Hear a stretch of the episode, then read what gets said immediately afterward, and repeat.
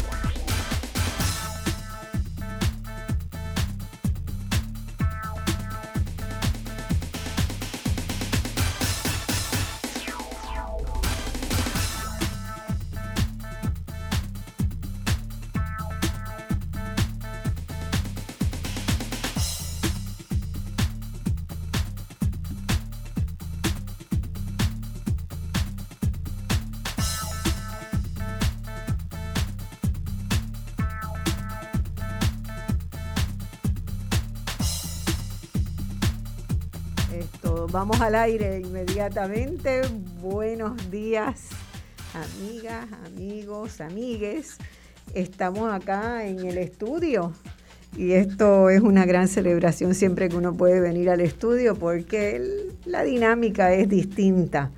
Eh, sencillamente hay otra, otra dinámica cuando, cuando uno tiene a la gente frente a frente. Hoy solamente voy a tener a un compañero frente a frente, pero es muy valioso y estoy encantada de hablar con él porque nunca he tenido la posibilidad de conversar con Ángel Rodríguez, que es el presidente de la APU, profesor universitario eh, del Departamento de Sociología, especialista ahora en sociología de la música. Sociología de la música, las cosas que uno va haciendo. Este, así que es un gran placer tenerlo y pero tenerlo como analista, como analista, eh, sociólogo y de formación en economía política, donde hizo su doctorado en la Universidad de Purdue, este, y va a estar junto con Iyari Ríos.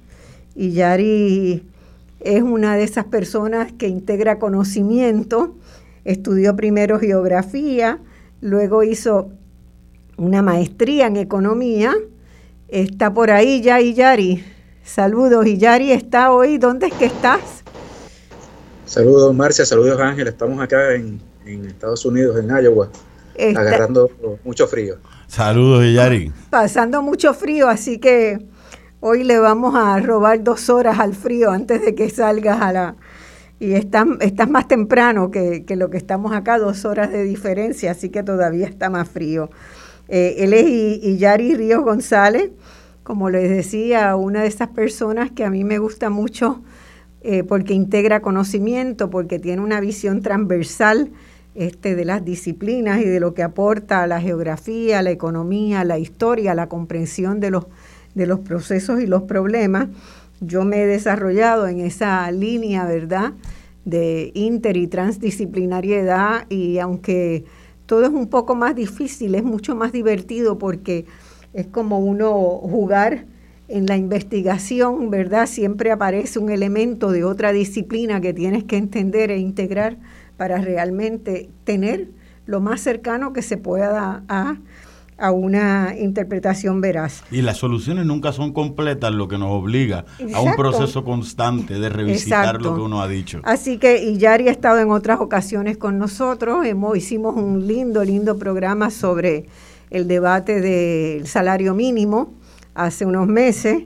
Tenemos que volver sobre, sobre eso y lo que ha pasado y, y verdad todo lo que se ha descubierto de allá para acá en términos de unos mínimos que eran mínimos mínimos eh, y, Ángel eh, no solamente es líder, ¿verdad?, de la organización de profesores universitarios, sino que es un analista y yo siempre cuando lo escucho en los medios que le dan cinco minutos para una opinión de lo que pasa y yo le digo, no saben que tienen a un sociólogo formado en economía política con un doctorado con un y nunca le dan una oportunidad de analizar. Se, quiere enseñar a que yo le tire piedra y organice el próximo piquete que tiene su validez, pero no es solamente lo que uno hace, ¿verdad? Exactamente. Así que la primera hora de esta conversación va a ser entre nosotros tres tratando de establecer ¿verdad? ¿Qué es lo que ha sucedido?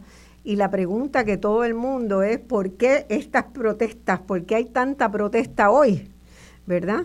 Eh, y yo creo que cuando esclarezcamos el, el cuadro, ¿verdad? El contexto en el que se dan estas propuestas y todo lo que ha pasado antes de que llegue el primer, la, primera la primera protesta, vamos a entender y este programa siempre lo que busca es comprender, entender qué es lo que sucede con nuestros mejores instrumentos. Después vamos a tener en la segunda hora, vamos a tener eh, por teléfono a tres líderes, importantes líderes sindicales, que son Ángel Figueroa Jaramillo, presidente de la UTIER, vamos a tener a Diana Rosas Morales, que es la vicepresidenta de la Unión Paso, eh, Paso SPT, y, eh, y luego, finalizando ya el programa, Alberto Rivera, que es el representante de la Federación de Maestros en el oeste de Puerto Rico. Eh, su presidenta manda excusas de que no podía estar acá. Mercedes, Mercedes está con una afonía tremenda no se le escucha nada, lleva varias semanas de una de una una agenda bastante agitada en la calle. cargada y de, de, mucho de mucho hablar. Sí. así que haciendo muy buen trabajo muy buen trabajo muy, buen, trabajo. así que vamos a tener el representante de la federación en el área del oeste y ahí con eso cerramos. Bueno yo como siempre doy dos líneas del contexto verdad de lo que me parece más importante para sentar la base, digamos, como dicen algunos de mis amigos latinoamericanos sobre todo, me dicen, tú, tú lo que eres es una provocadora intelectual. y yo me, me, siento cómoda, me siento cómoda con ese con esa designación, con esa identificación porque realmente las discusiones no pueden seguir siendo en Puerto Rico sobre el imán que se le pegó o no se le pegó a Elizabeth Torres. Todos los programas han llevado, han, ¿verdad? O sea, eh, no puede ser ese el nivel de discusión en el país. Así que yo quisiera hoy con ustedes empezar viendo eh, el proceso progresivo de precarización laboral que ha habido en Puerto Rico, ¿verdad? Esto no se dio de la noche a la mañana, no fue que un día se levantaron los maestros y dijeron, vámonos a la calle y tenemos que conseguir unos pesitos adicionales y haciendo mucho ruido, sino que en Puerto Rico ya desde los 90 se empieza un proceso que cambia, que marca una ruptura en, en, cómo, ¿verdad?, en la relación que existe entre la retribución de los trabajadores y trabajadoras y lo que es la economía del país. La inflación siguió creciendo modestamente porque tuvimos muchos años de muchos años de estancamiento, ¿verdad? No tuvimos picos de, de inflación demasiado altos hasta que llegó el huracán María, que ahí la inflación empezó a crecer dramáticamente. Pero eh, establezcamos que eh, desde 1993 que empiezan las primeras políticas claramente de corte neoliberal, de privatizaciones, de reducción de salario, de, de poco a poco la economía de Puerto Rico ir generando más riqueza para un sector y más pobreza para otro sector, pues han pasado, han pasado ya prácticamente tres décadas, ¿verdad? Eh, dos, perdón, dos décadas completas. Eh, y eso eh, no, tres décadas. Tres, décadas, tres, décadas. A mí no me gusta plantear tres décadas porque ya yo era universitario y me hace sentir muy mal, pero son tres décadas. Son tres décadas, tres, yo tampoco las quiero reconocer, pero bueno, han pasado. Esas tres décadas, eh, cada vez los trabajadores en relación a los gastos que tienen, a sus necesidades de vida, tienen un poquito menos, cada año tienen un poquito menos y hacen sus ajustes y han hecho muchos ajustes hasta que un día se dan cuenta de que no pueden pagar las cuentas, ¿verdad? Y eso es lo que ha pasado ahora. Y ese día que nadie hace nada, que se ve que el gobierno no toma medidas, no reconoce la importancia del asunto, pues deciden tomar la calle, ¿verdad? Y eso pasó con, con muchos con muchos sectores. Y, y la, también eso vino acompañado de, además de los recortes salariales, el retiro temprano, el trabajo a medio tiempo, sin beneficios materiales, los trabajos por propina se instalan en este periodo, donde no se le paga, el salario que se le paga es eh, es, casi simbólico. Sí, es nominal. Es, nominal, es, simbólico y se eliminan derechos laborales, ¿verdad? Se creía o se ha creído, la premisa de la economía neoliberal es que con esa estrategia se dinamizaría la economía, se generaría crecimiento y más bienestar para todo el país. Todos sabemos que eso no sucedió ni va a suceder. Así que eh, yo quisiera, este, si quieres, eh, empieza, amigo, que estás en... En la distancia. En la distancia. y que has trabajado mucho el tema de la evolución, ¿verdad?, del salario mínimo y la precarización general. Aquí lo que me interesa es que la gente entienda el concepto de cada día ser un poquito más precario, cada día ser un poquito más vulnerable. ¿Cómo ha sucedido eso y por qué hoy llegamos al extremo de que la gente tenga que tomar la calle para hacer sentir su voz. Sí, Marcia, eh, y gracias por la invitación y un saludo a, Ángel allá en los estudios y a, toda la radio audiencia de Radio Isla. Nos tienes envidia, eh, lo sé todo, Yari, que no puedes estar en el estudio. No, vuelvo a quejar del calor en Puerto Rico. Eh, entonces, bueno, eh, Marcia, tienes razón, este, este proceso eh, que hemos estado observando con estas políticas sociales, con estas políticas económicas que se eh, han estado adoptando en el país desde hace ya varias décadas, pues realmente sus inicios se marcan en la década de los 60, década de los 70, ¿verdad? en el caso de Puerto Rico, pues quizás el primer informe que empieza a hablar sobre lo que hoy conocemos como las políticas de austeridad es lo que se conoció como el informe Tobin, eh, un informe que fue comisionado por el entonces gobernador Rafael Hernández Colón, eh, precisamente para buscar eh, medidas, ¿verdad?, o, políticas que pudieran atajar la, crisis económica y la crisis fiscal que vivía el gobierno de Puerto Rico, producto pues de, una de una eh, crisis que se observó a principios de la década del 70.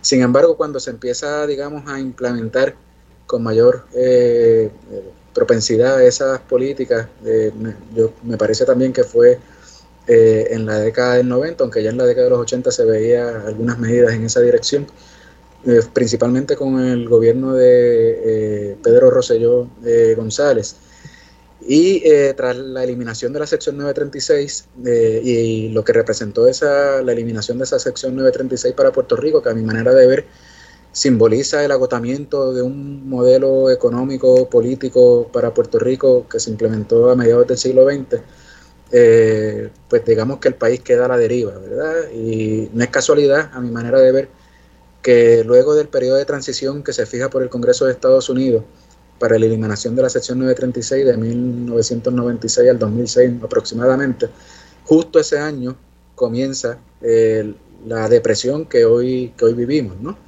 Eh, una depresión que inicia, eh, que me parece también un dato que se merece destacar, durante lo que se conoció como el gobierno compartido, eh, donde el gobernador de Puerto Rico era entonces Aníbal Acevedo Vilar, que estaba o, militaba o milita en el Partido Popular Democrático, y la Asamblea Legislativa bajo el control del Partido Nuevo Progresista. A mí eso también me parece simbólico porque son los dos partidos políticos principales del país que se habían estado alternando o se han estado alternando eh, el poder político en Puerto Rico por lo menos desde 1968, o sea que llevamos aproximadamente 50 años en esa alternancia política eh, y que las políticas que las políticas económicas y sociales que esos dos partidos eh, han estado impulsando principalmente en las últimas décadas pues a mi, a mi manera de ver nos han llevado eh, a la situación en que nos encontramos en este, en este momento. Hay, hay una cosa que también quiero añadirte a eso que has planteado, ¿verdad? Ya en el 75 Tobin alerta del crecimiento de la deuda, de la deuda pública, y lo plantea como un problema, ¿verdad?, que Puerto Rico va a tener a mediano y largo plazo. En esos mismos años sale un informe de CEREP en el año 83 que toma el de Tobin y va un poco más adelante y señala, ¿verdad?, que Puerto Rico va camino al despeñadero.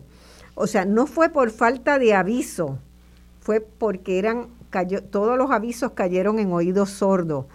Pero el tema de la deuda, mientras se está yendo la 936, ¿verdad?, que deja a Puerto Rico sin unos recursos y que algunas empresas se van del país y que generan más desempleo, también estamos tomando deuda pública para pagar más intereses y todavía tener un presupuesto más recortado. O sea que eh, fue como echarle, echarle alcohol a una herida, ¿no? Este, y, y eso, esa década tendríamos que mirarla con, con mucho cuidado, ¿verdad? Los 90, de entre el 90 y el 2008 ¿Cómo se genera ese sentido de que, de que no importa lo que se haga desde el gobierno? Los gobernantes pueden tomar medidas, sobre todo cuando tienen, como tuvo Fortuño, ¿verdad? También el, la legislatura, como tuvo muchos fondos también para hacer obra que no se sabe bien en qué pararon Así que nacen también, hay muchos elementos, van naciendo del 90 hacia acá, la corrupción como un actor social importante. Hay que recordar a Víctor Fajardo, lo que se gastó para hacer incorporar nueva tecnología en el sistema educativo y se perdió.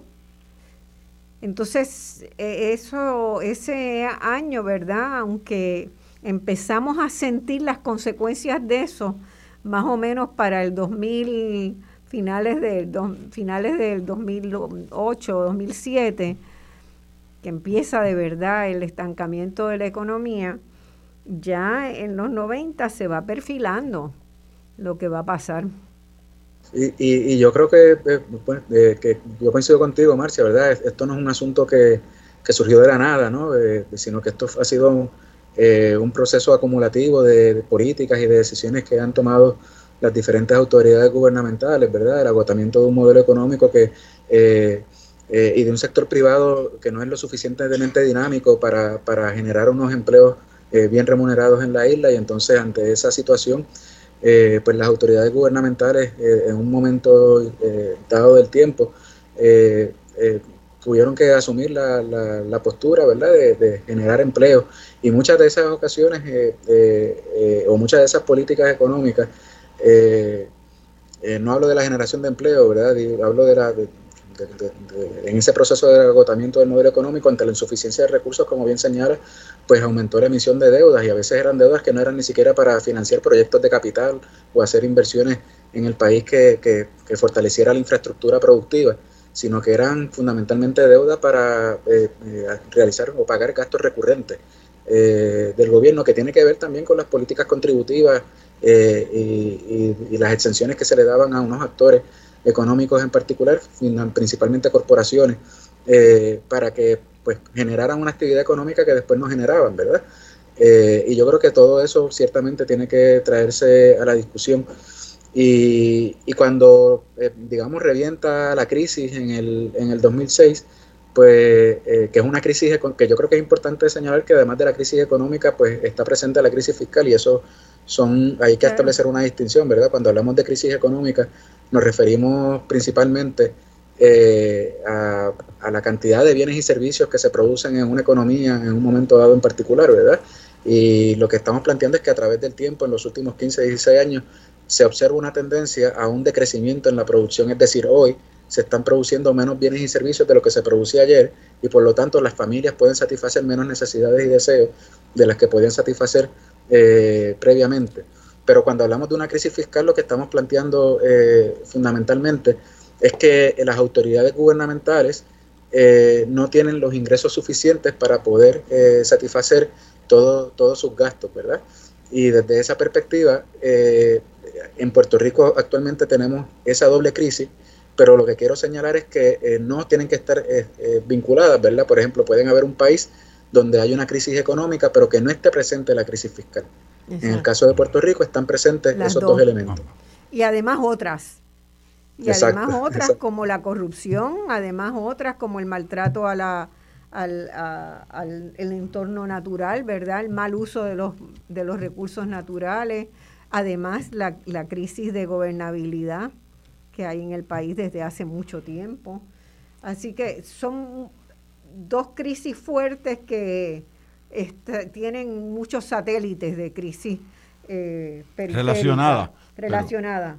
Ángel. Mira, a, yo, a mí me gusta mucho lo que mencionaba ahí Yari, ¿verdad? Porque yo le voy a añadir eh, que en muchas ocasiones tenemos una perspectiva, tenemos un insularismo muy fuerte en Puerto Rico, y se nos olvida mirar más allá de, nuestra, de nuestras costas y pensamos que la situación de Puerto Rico es exclusiva y particular.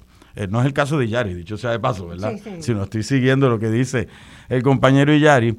Y este proceso de la reestructuración de un régimen de acumulación que se va a dar a mediados del siglo XX que comienza un poco antes en los Estados Unidos y que se da en Europa también, que entra en una crisis ya para los años 70. Yo siempre digo que lo que pasa en la metrópoli como un catarro en Puerto Rico es una pulmonía. Se atrasa un proceso de llegar a esa crisis pero llega ya a mediados, eh, en esos años 90, como tú mencionabas. Pero no solamente se da en Puerto Rico, esto es una situación que se va a dar en distintos espacios, en distintos, tanto en Latinoamérica como en Europa, pero que tiene unas repercusiones particulares. Y es importante poder entender el marco más amplio de cómo eh, un, sistema económico que se convierte en hegemónico, pero no único, hegemónico a nivel mundial, tiene unas repercusiones con respecto a lo que pasa en Puerto Rico. Cómo a partir de esos años 90 con más fuerza, el Estado va perdiendo importancia, importancia en términos de lo que quiere el capital, de, incidir en lo que hace el capital, como pasaba con las políticas del nuevo trato, pero quiere mantener una importancia para unos espacios específicos, ¿verdad? Este, todo el mundo, todos los capitalistas, todos los empresarios quieren la no intervención del Estado hasta que pueden controlar que no entre otro empresario. Entonces, se le va eliminando la capacidad de incidir sobre los servicios esenciales y sobre las necesidades al Estado, que entonces supeditándolo a, a la privatización y al capital privado, pero al mismo tiempo queremos mantener al Estado para cumplir con unos espacios que para los sectores sociales particulares no son de tanta importancia los asuntos como la represión, es decir, los, espacios de seguridad, la facilitación de la intervención privada para vender lo que son bienes públicos a la empresa privada, para eso hace falta un espacio del Estado, pero aquel, aquella regulación social, aquel espacio de un nuevo contrato social que se crea a mediados del siglo XX, en donde el Estado incidía directamente en la vida a través de ese estado de, benefacción, que tenemos, podemos tener otras críticas y otros problemas con eso, también se va eliminando. En Puerto Rico, en la medida en que se convierte, como decía Jaime Benson, que yo tengo unas diferencias con lo que decía Jaime Benson, pero esta parte a mí me gustaba. un régimen de acumulación como una armadura regional del régimen de acumulación norteamericano, que a su vez no desarrolla elementos económicos en Puerto Rico, un desarrollo económico. Uno puede buscar el nivel de desempleo en el 1950, el nivel de desempleo en el 2022 y la diferencia no es tanta entre uno y otro. Pues entonces, en la medida que se va eliminando ese estado de, benefacción, ese estado benefactor, las crisis sociales que surgen a partir de eso se magnifican. Pueden surgir en Estados Unidos, pueden surgir en Alemania, pueden surgir en otros espacios que han pasado por procesos similares, pero en Puerto Rico se magnifican y entonces el Estado se va convirtiendo en el espacio de apropiación de unos sectores para enriquecimiento personal y favorecimiento de uno de unos intereses. No, hay que olvidar que eh, los organismos financieros internacionales en, a mediados de los 80 eh, gestaron lo que se conoció como el consenso de Washington, ¿verdad? Porque en el caso de América Latina, donde se aplicó férreamente todas las políticas neoliberales, eh, a partir de, ese, ¿verdad? de ese acuerdo de cómo iban a reorganizar la economía mundial, las grandes potencias, eh, junto con los organismos financieros, eh, los 80 se habían llamado la década perdida en América Latina, pero los 90 fueron la década desgraciada. La década desgraciada, me gusta o Sea, eh, mucho más allá que la década perdida, en los 90 colapsaron los derechos, colapsaron, colapsó la esperanza, colapsó la posibilidad, ¿verdad? Las oportunidades, porque las medidas fueron mucho peor, los resultados de la medida de los 90 fueron mucho peor que lo que fue la década perdida. Yo escribí un libro en el 98 que se llama Tejiendo Futuro, los caminos del desarrollo social, y ahí hice una revisión de todo lo que había eh, pasado en la región en los 80 y los 90, y Puerto Rico fue el país que más cercanamente y al pie de la letra, Puerto Rico y Argentina. Y Argentina. Fueron los dos países, Argentina con Menem de presidente, los dos países que siguieron más al pie de la letra las predicciones, ¿verdad? Los, los, las recomendaciones del consenso de Washington. Y así no fue. Claro. Y así no fue, ¿verdad? Tenemos que ir a una pausa, pero seguimos en este diálogo en cuanto volvamos. Amigas y amigos, estamos aquí en el estudio de Radio Isla. Estoy, me acompaña hoy eh, Ángel Rodríguez, que es el presidente de la Asociación eh, puertorriqueña de profesores universitarios de la APU, pero es además sociólogo y economista político. Y tenemos también en, por internet, por Skype, tenemos al doctor Iyari Ríos González, que es geógrafo, economista, historiador también. Y estamos hablando de cómo se fue construyendo esta precariedad en que viven los que trabajan en Puerto Rico hoy, ¿verdad? No estamos todavía ni siquiera hablando de los desempleados, estamos hablando de los que trabajan, la gente que trabaja ocho horas, que sale, hace una función y gana un salario que no le da para vivir. Y no le da para vivir porque básicamente esos salarios desde el 2006-2007 no se han incrementado en Puerto Rico, mientras el costo de vida ha ido subiendo año por año, la inflación ha ido comiéndose buena parte de esos ingresos y eso nos ha ido llevando a esta precarización. Estábamos por ahí eh, discutiendo y en el, en el entremedio comentaba con, con Ángel que esa década del 90, cuando hagamos la historia económica con con Illari en algún momento de esta de historia económica reciente. Esta década del 90, ¿verdad? Que fue tan al pie de la letra del consenso de Washington. En el 2000, cuando gana Sila Calderón, encuentra un país que ha cambiado el orden de mirada, de prioridades eh, si uno lo quiere llamar paternalista, ¿verdad?, del Partido Popular Democrático desde su fundación, ¿verdad? La preocupación por los pobres, la preocupación por que cierto, haya cierto nivel de equidad. Y es importante señalar aquí que Sila puso un detente en eso, en, en, varias, en varias líneas, pero una de las para mí la principal línea fue la creación del programa de comunidades especiales, donde se reconocía que si no había una inversión en detener la pobreza y en detener el crecimiento de la desigualdad, Puerto Rico iba a estar muy mal. Y yo creo que eso es un elemento, ¿verdad? En aquel momento todo el mundo decía, ah, quiere gastar este mil millones en rótulos, como si el programa hubiera sido de rótulos, pero eh, ese programa generó un liderazgo comunitario, generó una percepción en la gente que vivía en las comunidades de que tenían derechos y esa gente ha empezado a ejercer esos derechos. Hoy estamos viendo, ¿verdad?, el ejercicio de derechos a través de la protesta porque esos programas no se siguieron. Y el primero que lo que se cortó inmediatamente, ese programa tuvo en realidad eh, tres años y medio De, duración, porque el próximo gobierno... Y esos son tres años desde que se aprueba oficialmente. Cuando empieza a funcionar, no necesariamente son los tres años y medio. además, hubo que empezar de la nada a crear ¿verdad? un andamiaje que tomó, que se hizo muy rápido, porque sí la empujaba mucho, se hizo muy rápido.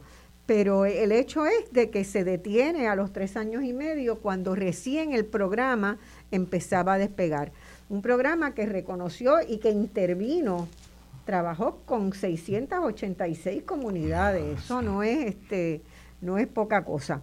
Y eso era marcó una ruptura en esa línea de la de la economía en función solamente de los ricos, aunque aunque se mantuvieron algunas de las otras políticas. Por ejemplo, eh, yo nunca estuve de acuerdo con, con la estructura de financiamiento, de la estructura impositiva, ¿verdad?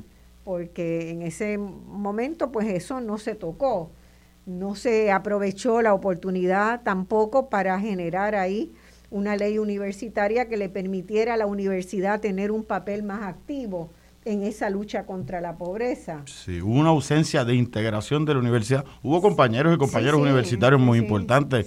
Linda Colón, por ejemplo, participó de manera muy directa. Sin embargo, no hubo una integración estructural sistemática de la universidad en ese proceso. Este, así que, bueno, siempre están sus contradicciones. E inmediatamente ya eh, eh, Fortuño vuelve a la línea, vuelve a la línea de Pedro Rosselló eh, despide. Magnificada, la línea de Pedro Rosselló magnificada, a mí me parece, y perdóname que te interrumpa, Marcia. Eh, eh, hablábamos también en la pausa de cómo ese gobierno de Pedro Rosselló coge las instrucciones de los modelos económicos que se quieren experimentar y lo lleva en Puerto Rico al dedillo. El mejor ejemplo a mí me parece que es el, el sistema de salud. La administración Clinton, dirigida en una parte por Hillary Clinton, que estaba encargada en ese momento del asunto de salud, se planteaba, comenzaba a discutirse la posibilidad de un plan médico en Estados Unidos que fuera universal. Y ese experimento lo traen a Puerto Rico con, con, la contradicción que en Puerto Rico tenía un sistema de salud público que se privatiza para entonces poder tener un sistema de salud universal, ¿verdad? Eh, es llevar las directrices de lo que se está practicando tan al dedillo que es aún contradictorio decir, bueno, si en, en el caso de Puerto Rico el experimento de un plan de seguro universal no viene al caso porque tienen un sistema de salud público y así lo llevan. Eso tiene una pausa, como tú mencionas en el caso de Sila Calderón, pero es una pausa también que a mí me parece, por un lado, pausando, por otro lado, muy ligado a los asuntos políticos inmediatos, más que de, de proyecto económico que hay. Este, yo creo que el detente que le pone a las políticas antipobreza y anti-cierre de la brecha de desigualdad que pone Aníbal Acevedo Vila, que no la sigue, no tienen que ver con lo que él realmente pensaba, sino con una pelea con la exgobernadora. Pequeña. una pequeña pelea interna. Este, y eso fue muy triste para, eso fue muy triste porque desarticuló un proyecto que valía la pena, valía la pena, y que nos hubiera evitado lo que tenemos hoy. Vamos para adelante. Sí, yo quería eh, plantear, Marcia, que, eh, que bueno, luego del inicio de, esa crisis económica, que bueno, que yo, yo, creo que también hay que empezar a llamarla de, otro, de otra forma, ¿no? Y, y, no hablar de crisis, sino hablar de depresión, porque llevamos ya eh, más de una década en este asunto, ¿verdad? y si en América Latina, en términos generales, la década de los 80 se le conoció como la década perdida, pues entonces podemos hablar también en Puerto Rico eh, en el presente en los mismos términos, ¿verdad? Eh, y, cuando ya se manifiesta esa, esa depresión con esa crisis fiscal, eh, se digo, se ejecuta, se comienzan a ejecutar con mayor frecuencia lo que hoy conocemos con las, como las políticas de austeridad, ¿verdad? Que son, le llamamos políticas de austeridad porque van dirigidos, digamos, a menoscabar los recursos que tiene el gobierno, van dirigidos a menoscabar las condiciones de trabajo eh, de las personas, de las familias, tanto en el sector público como en el sector privado. Eh, y en el caso concreto de Puerto Rico podemos ver esas políticas de austeridad ejecutadas, por ejemplo, a través del despido de empleados públicos, como fue la Ley 7 en el 2009 bajo el, gobierno de Luis Fortuño. Eh, pero también fueron como 30 mil. Sí.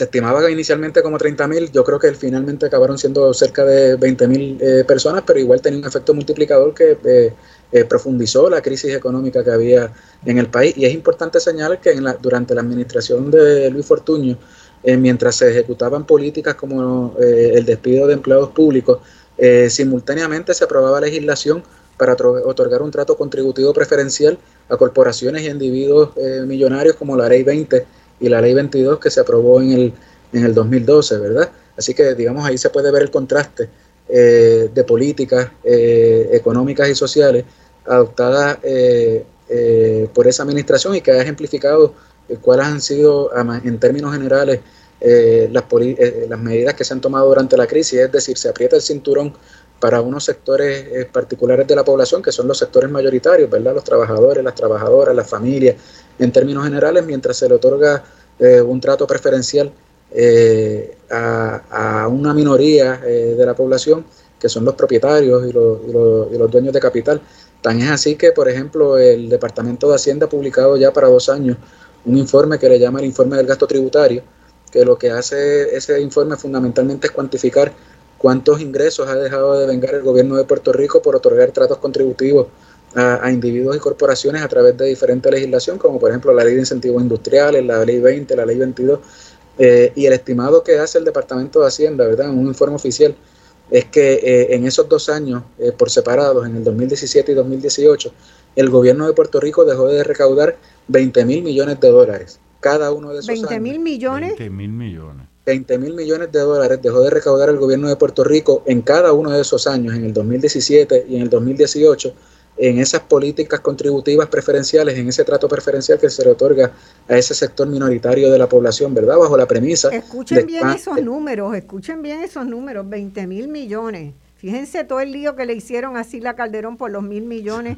para el fideicomiso de la pobreza, ¿verdad? Eh, y, 20 mil millones para aquellas compañeras universitarias que me escuchan podría ser un funcionamiento saludable de la Universidad de Puerto Rico por 30 años. Por 30 años, exactamente. Además, fíjense, eso en un momento, en un momento donde en, comunidades se había hecho un, estudio que mostraba que había en las 686 comunidades que se habían este, este, estudiado y donde se trabajaba, que había una enorme cantidad estimada, censada, en cerca de 6.000 pequeños negocios. Esos negocios de chiripero, de gente que quiere buscarse la vida y que montaban su taller de reparación de gomas de bicicleta o de las señoras hacer lacitos para las graduaciones y vestidos. Y de, manera diversificada, ¿verdad? Un proceso de diversificación de la economía. fíjense, seis mil, seis mil pequeñas nuevas empresas se hubieran beneficiado extraordinariamente de que hubiera un programa dirigido a formalizarlas, a darles apoyo técnico y hoy tendríamos 6.000 nuevas empresas. Mientras tanto, pues eso, eh, eso nunca sucedió, ¿verdad? Se daban los subsidios a las empresas foráneas que no lo necesitaban y mientras tanto, los que estaban generando y sosteniendo al país en la base no tenían un solo programa a dónde ir. Y si querían formalizarse, le cobraban el agua, la luz y todos los servicios a precios comerciales, al mismo precio que pagaba una farmacéutica. O si se le otorgaban eso, o si o, en los programas que existían, digamos, para esas pequeñas y medianas empresas, no se le asignaba la misma cantidad de recursos que se le asignaba a los programas dirigidos para las grandes corporaciones, ¿verdad? Y, eso, y esos decretos contributivos que se otorgaban, Ángel y Marcia, se otorgaban bajo la premisa de que esas empresas iban a generar empleo, iban a generar actividad productiva, que eran necesarios para salir de la crisis y se provoque, pues eso en efecto no ocurrió. Y Ángel ponía los 20 mil millones en perspectiva con respecto a la Universidad de Puerto Rico, que yo creo que, es importante señalarlo, ¿verdad? Pero eh, también debemos señalar que 20 mil millones de dólares es el doble del presupuesto general eh, del país aproximadamente, ¿verdad? Que son 10 mil millones de dólares, en lo, o ha sido 10 mil millones de dólares en los últimos años. Y son recursos que no están llegando al gobierno que se puedan utilizar para mejorar las condiciones laborales de todas estas personas, de todos estos trabajadores y trabajadoras del sector público que están hoy en la calle, ¿verdad? Maestros, profesionales de la salud, eh, bomberos, eh, entre, otros, entre otros sectores. Es decir, son recursos que se pudieran dirigir a servicios esenciales como la salud, la vivienda, la educación y en estos momentos se están utilizando eh, fundamentalmente para darle un trato preferencial a unos sectores de la, de la población. Y lo que ha ocurrido es que esas políticas de austeridad que se han adoptado durante estos últimos años, que han ido dirigidas al sector público, pero también al sector privado, como por ejemplo la reforma laboral del 2017, eh, lo que ha representado en términos generales es que se le está metiendo la mano en el bolsillo de los trabajadores y las trabajadoras para quitarle ese dinero, ¿verdad? Y trasladarlo a otros, a otros sectores de la población que no tienen las mismas necesidades, ¿verdad? Que, que tienen estas esta familias. Y el resultado ha sido que, eh, pues ahora una, una, una, una persona que tenga que sostener una, digamos, un menor de edad o una familia, eh, teniendo un trabajo, eso no garantiza necesariamente que supere el umbral de la pobreza. Es decir, que en Puerto Rico estamos viendo personas que trabajan a tiempo completo, trabajan todo el año y viven bajo los niveles de la pobreza. Eso es muy importante. El fenómeno del empleo. Vamos, vamos a detenernos ahí. Vamos a detenernos ahí. haz un comentario, te pido un comentario. Sí, mira. Porque, ¿cómo es posible que la gente trabajando ocho horas en un empleo formal, no chiripeando, ¿verdad? En un empleo formal no pueda superar el nivel de pobreza. Mira, primero que todo yo quería mencionar, ah, o antes que todo, que a mí me parece bien interesante que como se dirige el país en Puerto Rico, los espacios, los sectores dirigentes en el país, que defienden un sistema económico de empresa privada capitalista, me parece que ni para capitalistas sirven, porque cuando usted tiene aún esos 20 mil millones de dólares, si usted se le ocurre pagar la deuda, que me parecería un disparate, pero hasta para pagar deuda podrían tener los 20 mil millones de dólares. No solamente para los asuntos que pensamos acá entre nosotras que pueden ser de importancia, pero incluso para ese esquema tan aberrado, que me parece a mí aberrado, de utilizar el dinero para pagar la deuda, ni siquiera para eso los pueden utilizar porque no lo, no los recaudan. ¿Qué pasa? A mí me parece que cuando vemos este nivel de precarización que se magnifica o se ejemplifica, se pone aún más en relieve en la medida que el Estado, que ese Estado benefactor se va eliminando, se va rompiendo, se le van quitando espacios en función de la privatización, pues ni siquiera hay un, un, ejercicio de absorber de alguna manera ese nivel de precarización. Y entonces, en la medida en que los salarios no aumentan, en la, en la medida no solamente que no aumentan, sino que en términos prácticos de poder adquisitivo, se disminuyen esos salarios, porque el costo de vida y la inflación continúan en aumento y mil, mil dólares en el 1970, cuando mi mamá era maestra, en 1972, eh, no que no llegaba a mil dólares, pero a modo de ejemplo, mil dólares no es lo mismo mil dólares en el 2022. No, en términos absolutos son los mismos mil dólares. Así que no aumentan este, estos salarios, no solamente en la empresa pública, en la empresa privada está pasando lo mismo. Hay un ejercicio de cómo en Puerto Rico el sector privado es un reflejo en muchas ocasiones de lo que está pasando en el sistema público. Y malas condiciones de trabajo en un espacio implican malas condiciones de trabajo. En las universidades lo podemos ver de manera muy clara. Cuando la Universidad de Puerto Rico entra en crisis, las condiciones de trabajo se, empeoran para profesores, para empleados no docentes, la empresa, las universidades privadas son peor aún. Entonces, ese proceso de precarización coge se continúa en la o se magnifica en la medida en que ni siquiera hay un ejercicio colectivo político de parte del Estado de intentar subsanar en un momento dado ese Estado en Puerto Rico desde mediados del siglo XX no necesariamente fue creando tantos desarrollos económicos en el país, que es parte del problema que tenemos, pero subsanaba de alguna manera ese ejercicio o esa pobreza que, que se mantenía en la isla. Cuando cambiamos este, este contrato social, esa forma de, de organizarnos que tenemos, si viene abajo esa posibilidad de subsanar la pobreza, entonces lo que tenemos es crudamente cómo aumentan las desigualdades. Eh, no solamente la pobreza, a mí me, siempre me gusta hablar de ambas cosas, no solamente el nivel de pobreza, el nivel de desigualdad. El nivel de desigualdad, Puerto Rico eh, se había colocado en el tercer lugar del mundo en términos de desigualdad. Eso es una vergüenza total. Y, eso incide en todos los espacios. Eh, yo sé que tú en un momento dado estabas trabajando unas investigaciones sobre pobreza y, participación electoral. Es desigualdad y participación electoral, pobreza. Y cómo eso incide no solamente en la inmediatez de lo que vivo cada día, sino en todo el proceso estructural, político, económico que se va a, dar en el país. Sí, sí, sí, eso es un elemento realmente que tenemos que considerar. Eh, Puerto Rico, cuando usted mira los datos de, ¿verdad? Esos padres que no pueden sobrevivir ni siquiera trabajando, más los padres padres y madres desempleadas, llevan a que Puerto Rico haya municipios aquí en el centro de la isla, en el área de la montaña, que tienen hasta 78% de niños bajo niveles de pobreza.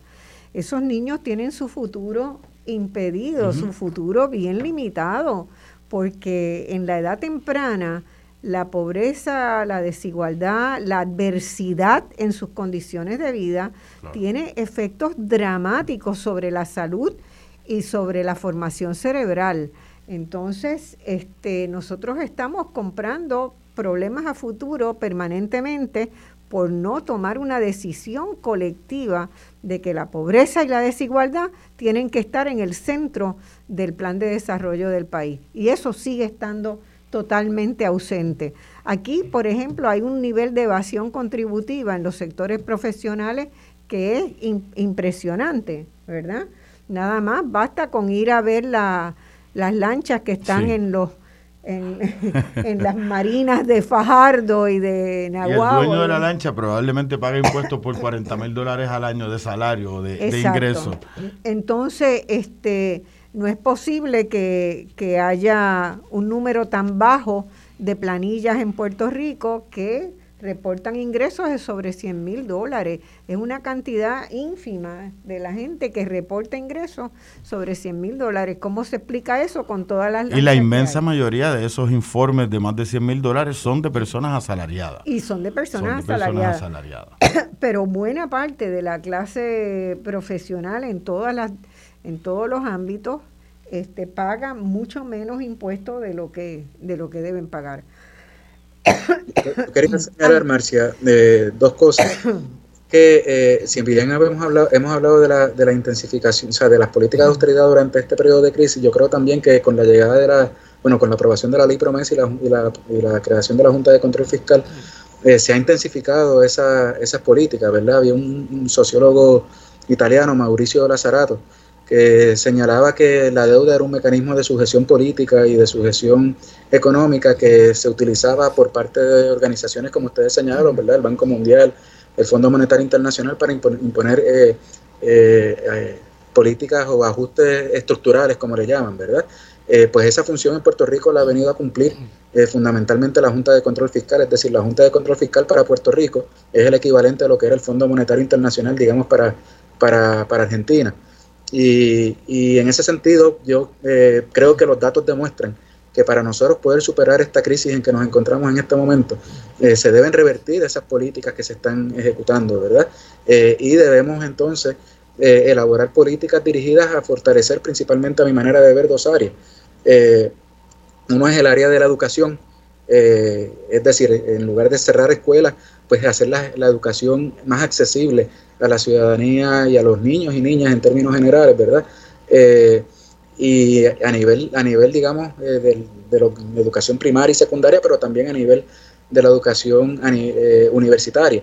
Eh, y, otra, y el otro área que yo creo que debe fortalecerse eh, son, es el área del trabajo y es eh, elaborar políticas para que se restituyan los derechos laborales y se amplíen esos derechos laborales y se mejoren las condiciones de trabajo. Y ahora lo que estamos viendo fundamentalmente en Puerto Rico, eh, con las manifestaciones que están ocurriendo, es la contraposición de intereses de dos grupos eh, diferentes, ¿verdad? Los trabajadores y las trabajadoras que están exigiendo mejores condiciones laborales, mientras que otros sectores de la población, los, fundamentalmente propietarios, ¿verdad?, están planteando que, pues, que esos aumentos, por ejemplo, a los meseros y las meseras, a los trabajadores por propina, no se deben, no se deben realizar. ¿Y por qué eh, señalo que el trabajo es fundamental? Porque si hay niños viviendo bajo el nivel de pobreza, esas condiciones de vida de esos niños se, deben principalmente a que las, las, personas que están encargados de ellos, a que sus familias no tienen un trabajo con una remuneración adecuada para poder satisfacer esas necesidades, no tienen acceso a oportunidades educativas no tienen acceso a otras experiencias que son importantes para salir de la pobreza y eh, poder vivir dignamente. Mira, a mí me parece interesante, Yari, cuando tú hablas de las políticas de austeridad, con lo que yo coincido, todo lo que acaba de decir el compañero Yari, eh, pero aún así me parece también importante. Aquí la Junta de Control Fiscal, la ley promesa, llega con bajo la premisa de que el gasto gubernamental en Puerto Rico es excesivo, que en Puerto Rico hace falta las políticas de austeridad para controlar el gasto, que se ha estado gastando demasiado dinero en distintas cosas que después no se pueden pagar. Sin embargo, como tú mencionabas ahorita, el, presupuesto de Puerto Rico en el año 2016, cuando llega la Junta de Control Fiscal y se establece la ley promesa, era alrededor de 10 mil millones de dólares. Eh, en el 2022 es alrededor de 10 mil millones de dólares. Lo que quiere decir que no hay tal ahorro en el gasto público, que las políticas de austeridad son una manera no de reducir el gasto público, sino de reducir el gasto público en servicios a la ciudadanía, en servicios a la población, particularmente esos sectores más precarizados, que son los que requieren una mayor cantidad de servicios. Y eso me parece bien importante. Bueno, tenemos que invitar a ahora a Ángel Figueroa Jaramillo, que estamos pasados unos minutos de que la, hora que yo le di, si el control me lo... Eso es por tener profesores universitarios. Es por teléfono, pero con ustedes para para seguir el diálogo entre, entre todos. Este, y seguirá un poquito después de la pausa también. Eh, si me consiguen a Ángel Figueroa Jaramillo. Vale.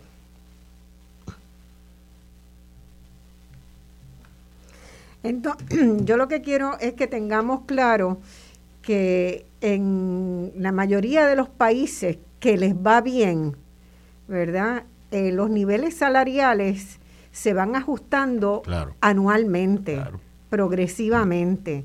Y eso se hace en relación a los niveles de inflación. Si usted tuvo un nivel de inflación del 7, 8% o del 5%, pues el salario debe tener ese, este, ese incremento para que acompañe y cubra, ¿verdad?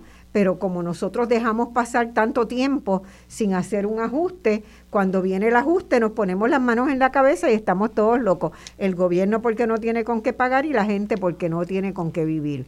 Vamos a, Ángel Figueroa. Ángel, ¿cómo estás? Saludos.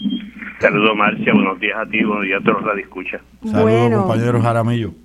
Este... saludos, Ángel. Saludos, Tocayo. tocayo.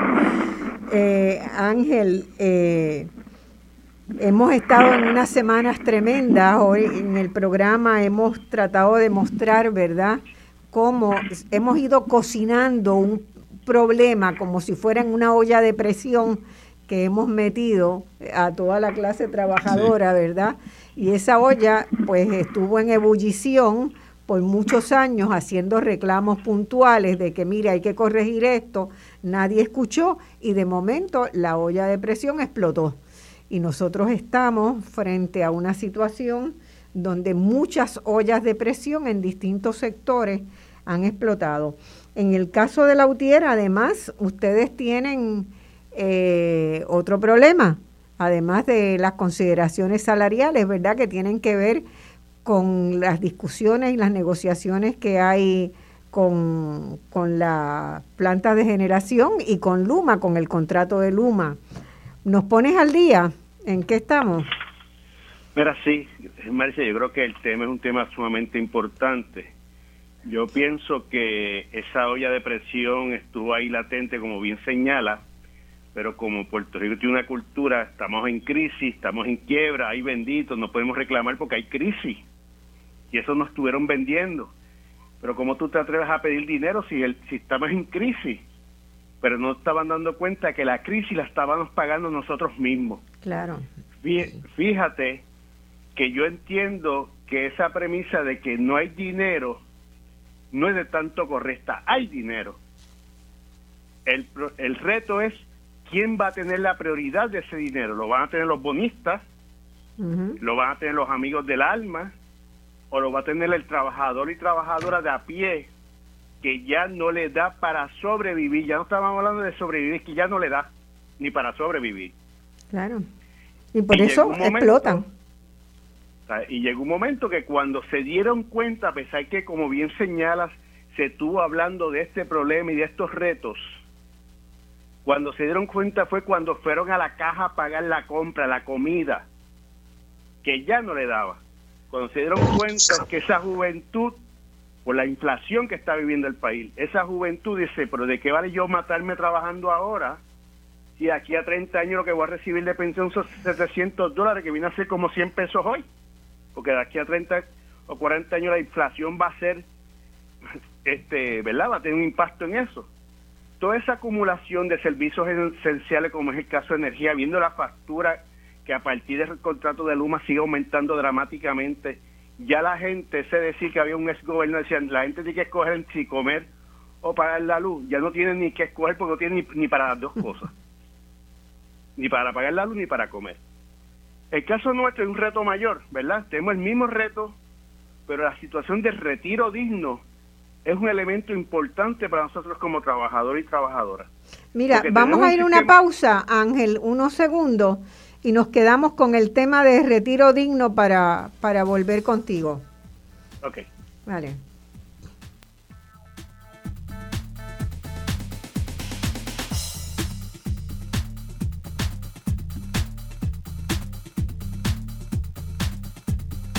Amigos, estamos de vuelta en este programa hoy que estamos analizando cómo llegamos hasta aquí, ¿verdad? Y por qué la gente está en la calle protestando. Eh, en este panel, por lo menos, estamos de acuerdo con que esto ha ido en escalada, ha ido una precarización constante de la gente. Es como si la gente ya estuviera en una olla de presión y que no puede más porque los salarios no se han ajustado por lo menos desde que entramos en estancamiento económico, eh, estamos hablando de los años 2006-2007, eh, donde no ha habido en casi ningún sector, ha habido incrementos salariales y mientras tanto el costo de vida ha ido aumentando y eh, particularmente después del huracán María, ¿verdad?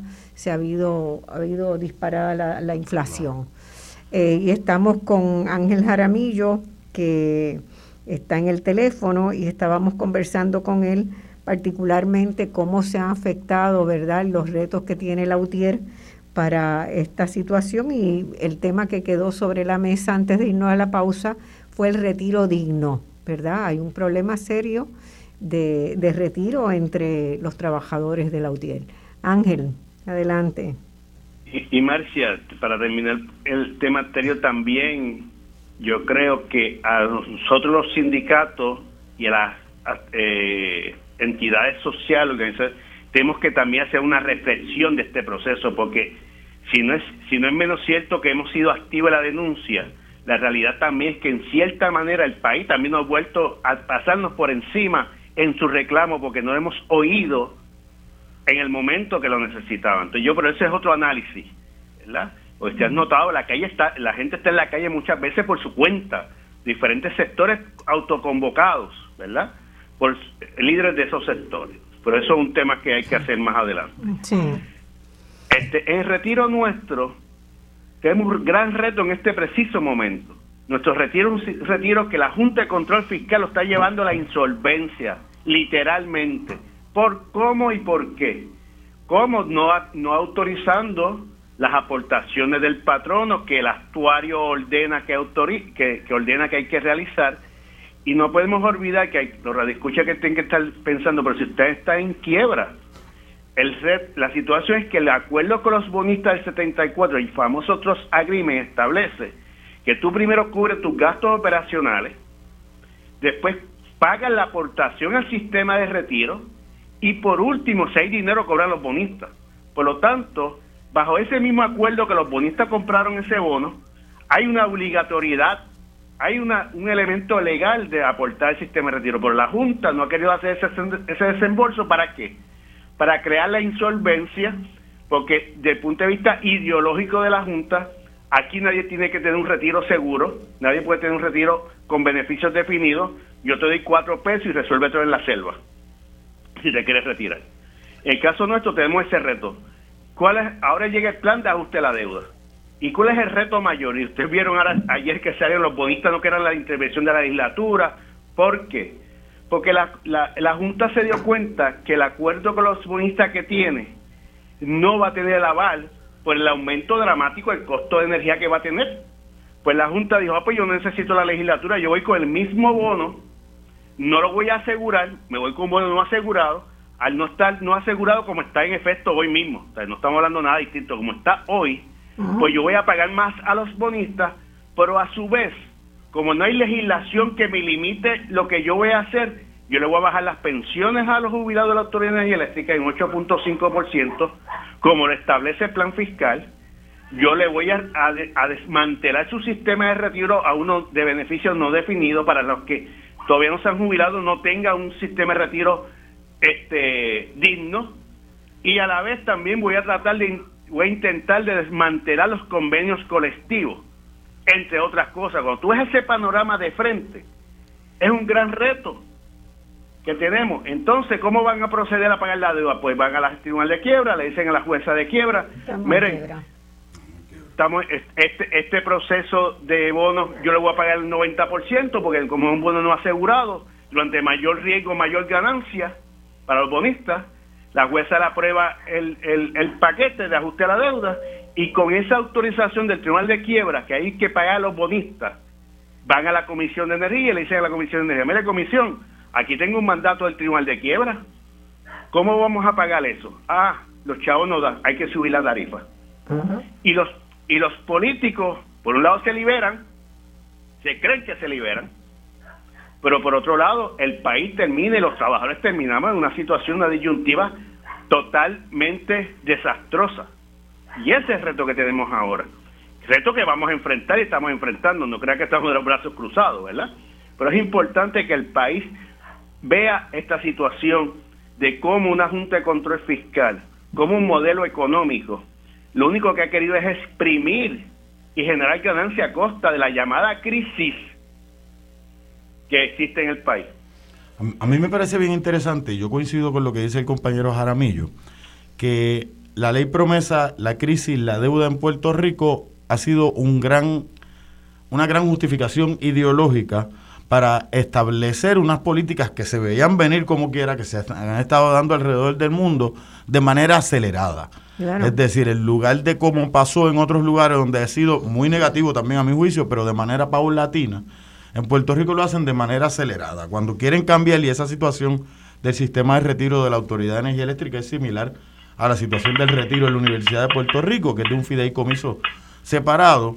Pero no es solamente la eliminación ideológica del sistema de retiro, es la inversión de un capital que eh, de capital financiero en el mercado de valores, que ayuda a las crisis constantes en ese capital financiero, permite una inyección de capital de la persona de a pie, que no es quien genera la ganancia, pero le puede ir resolviendo esa crisis a ese capital financiero. Y tiene todo un carácter estrictamente ideológico, de, de, no solamente de lo que quieren unos sectores, sino de esa modificación de ese contrato social en este momento. Y eso pasa porque aquí no hay realmente un, partido de oposición que le pare, ¿verdad? Que se ponga de frente, no hay una legislatura que se ponga de frente a una decisión como esa y estamos en todavía en pañales en términos de nuestra capacidad organizativa para hacerle frente como ciudadanía a problemas tan complejos. Tampoco hay un, este, una labor por parte de los medios que ayuden a entender el problema, ¿verdad? Lo que hay es eh, un picoteo de noticias y eso yo creo que tanto Figueroa Jaramillo como un poco usted, farandulero en un poco farandulero eh, que evitan que la gente entienda el problema. Entonces eh, es difícil y surgen todas esas, ¿verdad? Esas visiones y esas opiniones, todo el mundo tiene opiniones de que bueno, a la, a la UTIER hay que liquidarla porque es mala, ¿verdad? La UTIER es parte del problema, hay que liquidarla. El sindicato y las marchas en la universidad hay que acabarlos porque eso están destruyendo a la universidad. No, la universidad la han estado destruyendo desde antes, a la UTIER la han estado destruyendo desde las políticas que han estado instrumentando y desde la manera en que se gobierna en Puerto Rico, ¿verdad? Este, y esa concepción de que quien gana una elección arrastra con todo y puede decidirlo todo sin consulta, este, ha sido terrible para Puerto Rico. Que implica una muy pobre cultura democrática en términos de funcionamiento cotidiano. Nosotros en democracia estamos bien bajitos. Bueno, Ángel, ¿y cuáles son las los próximas etapas de ustedes? ¿Qué, qué vienen? Bueno, estamos, estamos discutiendo esta situación con diferentes sectores para que podamos entender la magnitud y el, el problema tan complejo que vamos a enfrentar desde el punto de vista de energía eléctrica, ¿verdad? Este, estamos discutiendo también a nivel legislativo para ver qué alternativa hay para poder legislar y se condicione o se establezca criterios para cualquier eh, reestructuración de deuda que pueda haber. y, obviamente, lo más importante, Marcia, discutir con los trabajadores y trabajadoras. Podemos estar públicamente discutiendo este tema, pero si los trabajadores y trabajadoras no entienden la complejidad y la necesidad de ellos participar de forma activa en, enfrentar los retos que tenemos, queda todo meramente como yo, desde mi punto de vista, pasado en los pasados años, que los trabajadores estuvieron ahí en, en una inercia creada, consciente o inconscientemente, hasta por las propias organizaciones, y fueron los trabajadores cuando, como te dije ahorita, fueron al supermercado y decían, ya yo no puedo ni comer, yo tengo que salir a, pelear, que entonces se levantan todos estos movimientos sociales, obviamente también dirigidos por diferentes sectores. Claro, pero, pero es importante también en términos de los movimientos sociales. Eh, hay un, sociólogo polaco, Pietro Stomka, y uno norteamericano, Don Magan, que hablan de, de, los movimientos sociales y los procesos que pasan los movimientos sociales. Y hay ocasiones que no solamente es la precariedad lo que moviliza a la gente, sino que hay unos elementos de unos agentes catalíticos. En este caso, por ejemplo, es muy importante el fallecimiento, el lamentable fallecimiento de un maestro en un accidente de carro, saliendo ah, de un tercer trabajo porque eso toca y eres una sensibilidad particular y funciona como un agente catalítico. Dramatizó, fue como el chat en ese, en un sentido, como el, chat, de... La muerte de David Sanes en Vieques. Son elementos que no necesariamente... la muerte de David Sanes. Exactamente. Y, y, entonces es importante que se pueda, que los sectores que están organizados, eh, pensando en el compañero Ángel Figueroa Jaramillo, puedan estar preparados para ese momento, de ese punto de agente catalítico, eh, movilizar e impulsar unos reclamos. Me parece que las maestras, en este caso, el, magisterio hizo muy buen trabajo impulsando con victorias evidentes, como es el aumento de salario de mil dólares al mes. Exactamente. Eh, bueno, pues este cierra, dame tu última oración, Ángel, por ahí para... Pues yo, yo siempre cierro, yo a mí me dicen entre el sindicato que mi optimismo brota por mis poros, a pesar de los grandes retos. Yo creo que, que eso que tiene que, que inyectar a nuestro país, a nuestro pueblo, a los trabajadores y trabajadoras, sí podemos, sí podemos hacer un cambio. Tenemos que continuar en la calle y tenemos que tener la confianza en nosotros mismos como pueblo en que logramos, vamos a lograr esos cambios. Y, y los sindicatos tenemos que que ver cómo los trabajadores se están reagrupando para nosotros también hacer una autoevaluación crítica para enfrentar ese reagrupamiento, enfrentar esos movimientos que se están dando, para darle dirección coherente a las luchas para lograr el objetivo que sin lugar a dudas no tengo no tengo la menor duda que vamos a prevalecer al final de este de, este de este túnel que algunas veces no tiene luz pero eh, la luz la vamos a dar nosotros bueno, ustedes saben que cuando quieran, cuando necesiten explicarle las cosas al pueblo como son, este programa siempre está dispuesto a escucharlo y a dialogar en el mejor este nivel que sea posible. Quiero preguntarle a Iñari si tienes algún comentario este Yari, ¿tienes algún comentario a las expresiones de eh, Figueroa Jaramillo? Sí, yo lo que quería, tenía aquí unos anotes, unas, anotaciones rápidas que quería plantear y es, que para mí es importante también problematizar las narrativas oficiales, ¿verdad? Y, pensar sobre qué es lo que nos están diciendo. Eh, y entonces, por ejemplo, dentro de la narrativa oficial que nos han planteado, nos han dicho, bueno, es que eh, la operación de los mercados libres es importante eh, para que entonces haya mayores beneficios económicos, pero aquí lo que hemos visto y lo que hemos estado dialogando es que el gobierno está interviniendo constantemente, lo único que está interviniendo en función de los intereses de unos grupos minoritarios y en menoscabo de los intereses de, de las mayorías, ¿verdad? Eh, para redistribuir ingresos, eh, entre, otras, entre otras medidas, y lo hemos visto bien claro en dos áreas que hemos mencionado, que son las políticas contributivas con el gasto tributario, pero también con los derechos, con los derechos laborales. Eh, y la situación de los trabajadores y servidores públicos en términos generales y por qué están en la calle, es porque en esas políticas de austeridad que se ejecutaron o que se han ejecutado está la congelación de los convenios colectivos, eh, donde no se están respetando los aumentos salariales, donde se han eh, menoscabado beneficios que, tienen los trabajadores y las trabajadoras. Y en el sector privado, pues hablamos de la, de la reforma laboral, ¿verdad? Y nada, quizás en otra, en, más adelante podemos hablar de, de la importancia que tiene ese salario como un mecanismo para garantizar unas condiciones de vida eh, y cómo eh, debe ajustarse ese salario de manera periódica eh, de acuerdo al aumento en el coste de vida, ¿verdad? En, la inflación. Y eso en Puerto Rico no se ha hecho. O sea, en Puerto Rico el salario mínimo de 7.25 estuvo vigente por 12 años antes de que se aumentara el salario mínimo el año pasado y las condiciones laborales de los trabajadores del sector público no se han revisado ya por, por muchos años y lo que yo creo que debe hacerse hacia el futuro es crearse políticas que permitan revisar esas condiciones laborales de manera periódica y de manera frecuente y no esperar 15, 20 años para, hacerlo. Eh, la mayor parte de los países que les va bien, ¿verdad? Y países que no son más grandes que Puerto Rico en términos de población, Uruguay tiene una ley de ajuste automático. Si la inflación creció en tanto, el salario crece en tanto por año. Entonces, en todas las industrias y ya los niveles, ¿verdad? Hay ajustes también por industria porque las condiciones pueden cambiar en una industria y en otra.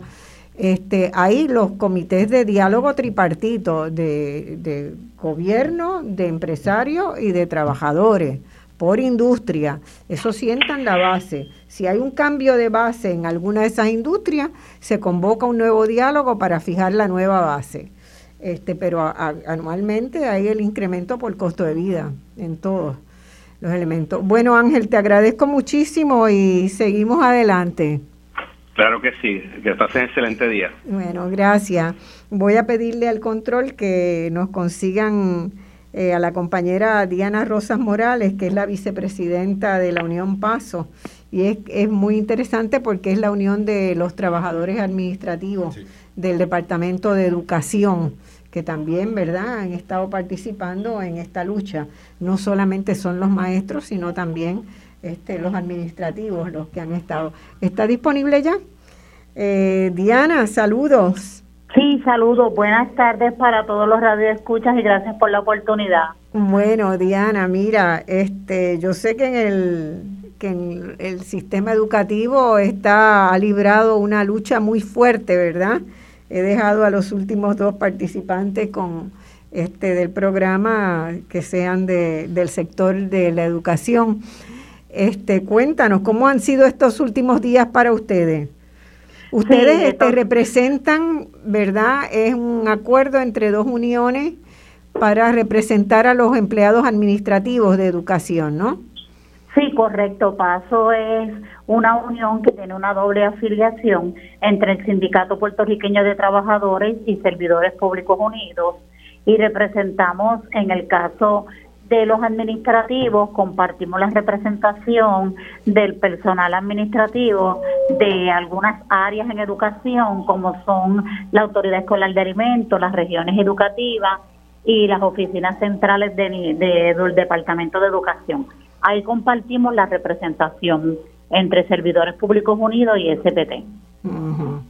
Muy bien. Y las últimas semanas, ustedes han estado participando en, en la lucha general, ¿verdad? De, eh, del magisterio y de otros sectores. Sí, correcto. Estas últimas semanas han sido bien intensas. Eh, estamos siendo solidarios con los reclamos del magisterio de Puerto Rico y de otros sectores, ¿verdad? Porque la lucha es generalizada por unos salarios dignos y, y por un retiro digno, ¿verdad? Y en, y en cuanto a los administrativos, ¿cómo está cómo están los salarios? Son los salarios, los empleados no docentes del Departamento de Educación son los salarios más bajos que hay ahora mismo. Y ustedes están... Para darte un ejemplo, Marcia, nosotros tenemos una clasificación que son los asistentes de servicios especiales al estudiante del programa de educación especial, que su salario base son 1.072 dólares mensuales. Wow. O sea que eso... Y eso es servicio directo al estudiante. Eso es un salario que está muy por debajo del, del mínimo, Muy por debajo del mínimo. Ah, así que se que podrán imaginar que nuestro reclamo de justicia salarial para los no docentes es un reclamo que nunca hemos abandonado, ya que tenemos la congelación de las cláusulas económicas de nuestros convenios colectivos ya casi por, por una década, porque desde, desde hace una década este personal no recibe ningún aumento. Este, más han sido impactados por todas las medidas de, de austeridad, ¿verdad? Sí, claro, porque en el área administrativa es donde más recortes de personal se han hecho en todas las agencias, ¿verdad? En todas las agencias. Entonces, no solamente no te aumentan el salario, sino que te echan más trabajo encima, porque cada persona está haciendo el trabajo de dos o tres que... Que, es una reducción salarial de facto. Que, es de facto una reducción salarial. Eh, y, ustedes, el gobernador no hizo ninguna expresiones con el después del regalo que le hizo a los maestros o la oferta de regalo. No, las expresiones que las expresiones que le han dolido a todo el mundo, ¿verdad? Que que fue pues que si usted no le gusta su salario, pues que se vaya. Básicamente eso fue lo que dijo el gobernador al país, pero la realidad es que nuestra lucha nunca la hemos abandonado porque este tanto en paso con todo lo que es administrativo, secretarial y de oficina, también en SPT venimos con una lucha en el Sindicato Puertorriqueño de Trabajadores y Trabajadoras porque hemos sido afectados desde la ley 7 para acá, con el despido de los conserjes, la reducción de media hora este, de jornada diaria y su equivalente al salario. Así que hemos venido siendo golpeados este, en educación prácticamente por, por los salarios más bajos, porque las medidas de, autoridad, de austeridad nos han congelado las cláusulas económicas de los convenios y que desde la ley 7 para acá, pues tenemos un grupo bien grande que sufrió despidos y no tan solo eso, sufrió reducción en su jornada de, trabajo diario más el equivalente a lo económico. Y cabe destacar que el personal administrativo en su mayoría son todas féminas, madres solteras, madres de familia, eh, eh, somos el grueso, ¿verdad? En el Departamento de Educación, así que eso también nos añade un peso más para seguir en esta lucha de país. Ese, ese es otro análisis que hay que hacer, este, Yari el, el, análisis de cómo afectan ¿verdad? Estas, estas contracciones salariales a las mujeres y a los hombres. En el caso de estas que están empleadas casi por propinas, ¿verdad? En los restaurantes, eh, hay el 70% son mujeres. Eh, y son mujeres como las que ella describe también, ¿verdad? Mujeres, madres solteras, este, con una situación bien difícil.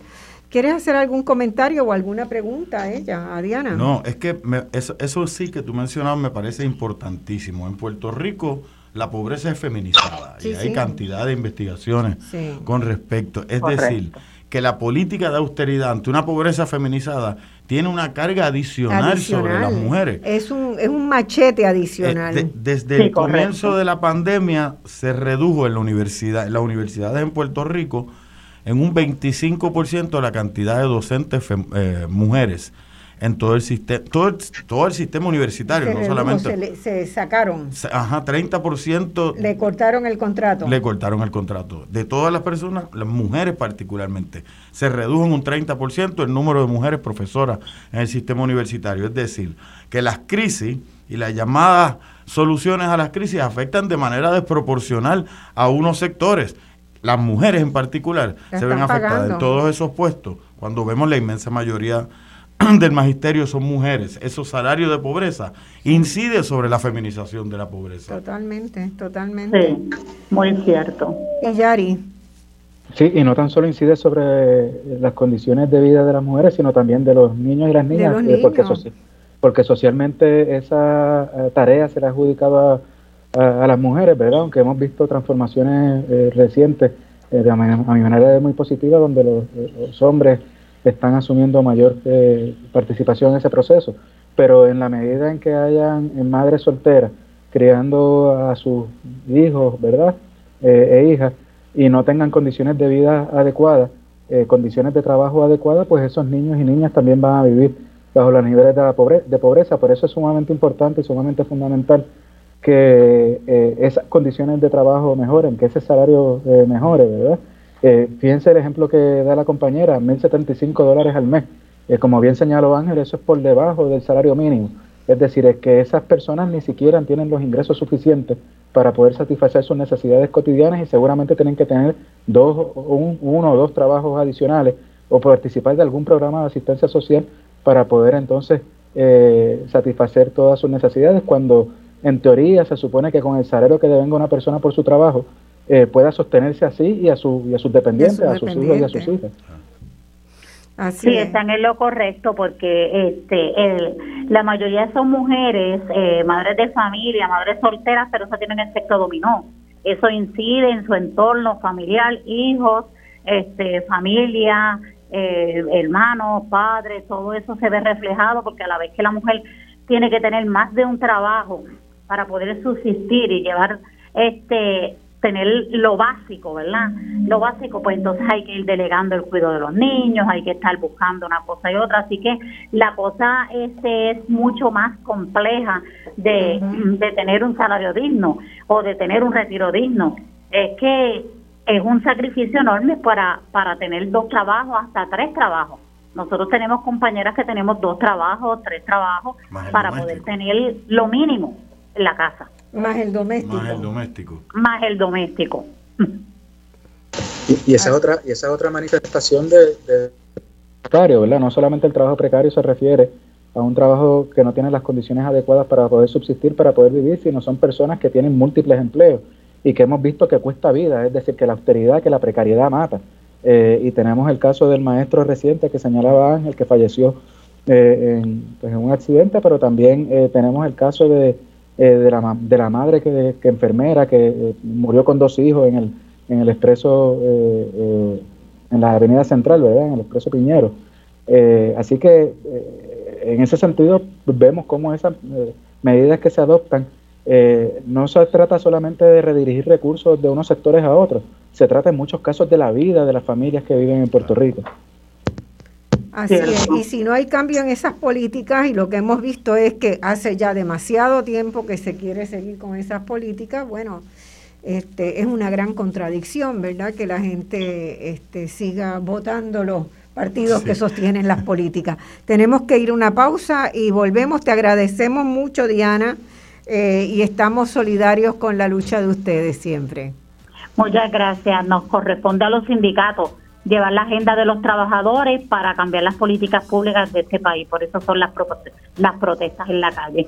Exactamente, eso es lo que, lo que queríamos, ¿verdad? Que la gente entendiera el por qué el por qué cada cual está protestando. No es que no es que la gente se levantó por la mañana y dijo, "Ah, yo también quiero que mi grupo proteste." No, no, es que acá hay literalmente hay muchas ollas de presión que han estado en ebullición y que están explotando. Y cansa, Estar en la calle bajo el sol cansa. que sí cansa. cansa. Al parecer es la única forma que el gobierno escucha en las calles, el grito del pueblo. Así es aquí. Bueno, vamos a la pausa y muchas gracias, Diana. Ok, gracias a ustedes por la invitación. Bueno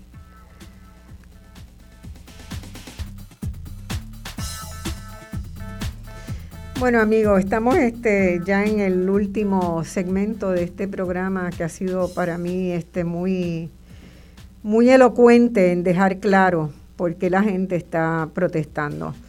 Eh, les doy un dato.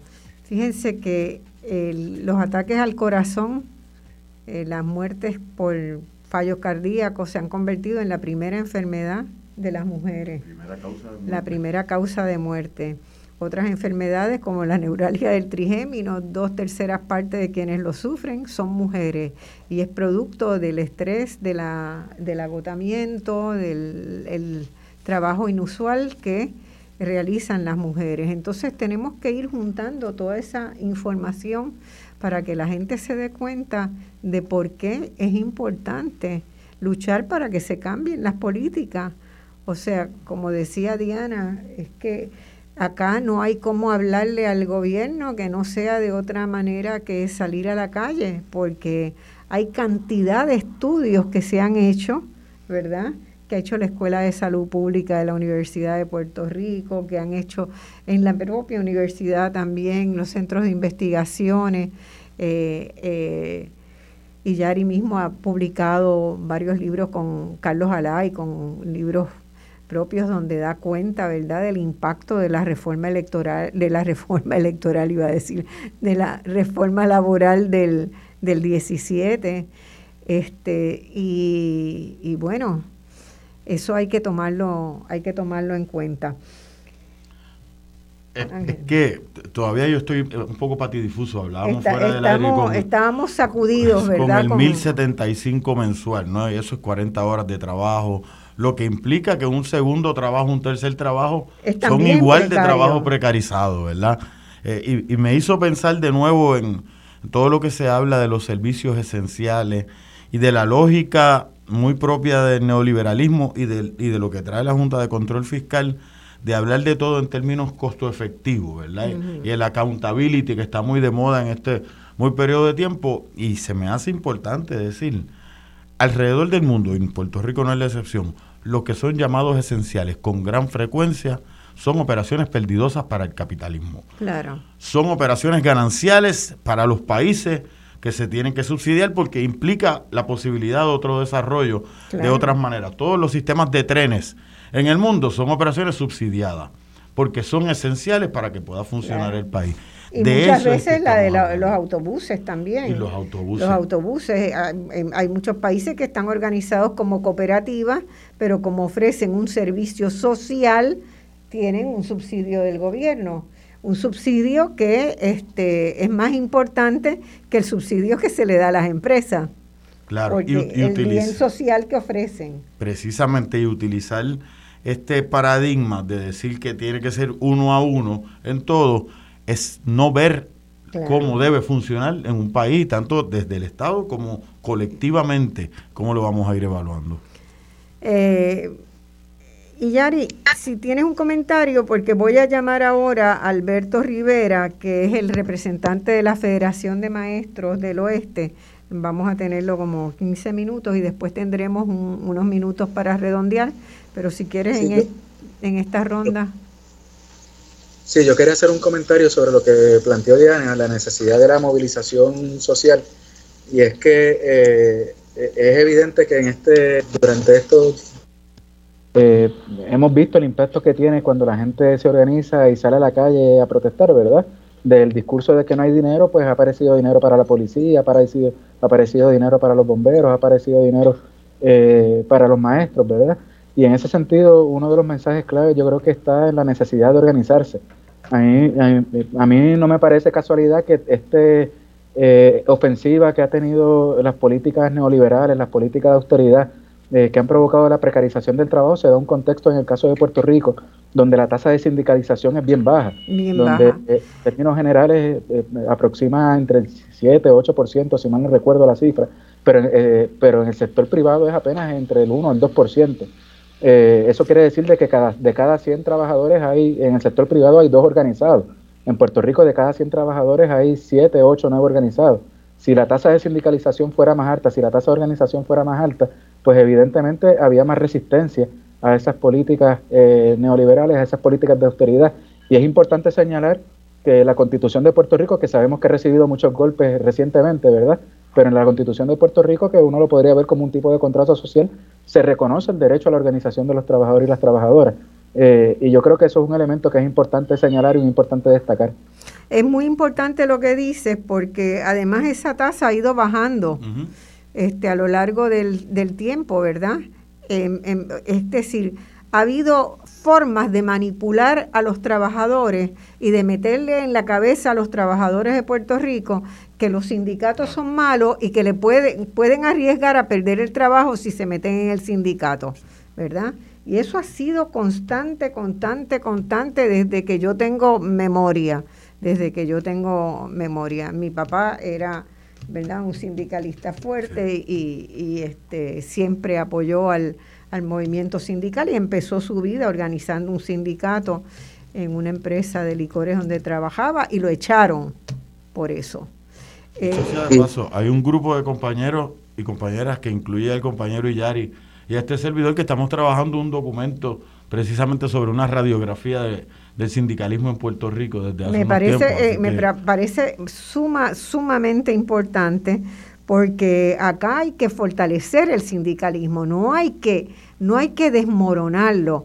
Si usted, como mucha gente en la calle dicen, a la UTIER lo que hay que hacer es eh, acabarla, acabar con la UTIER y acabar con todos los sindicatos, todavía la situación sería peor, es lo único que yo puedo decir. La situación sería muchísimo peor.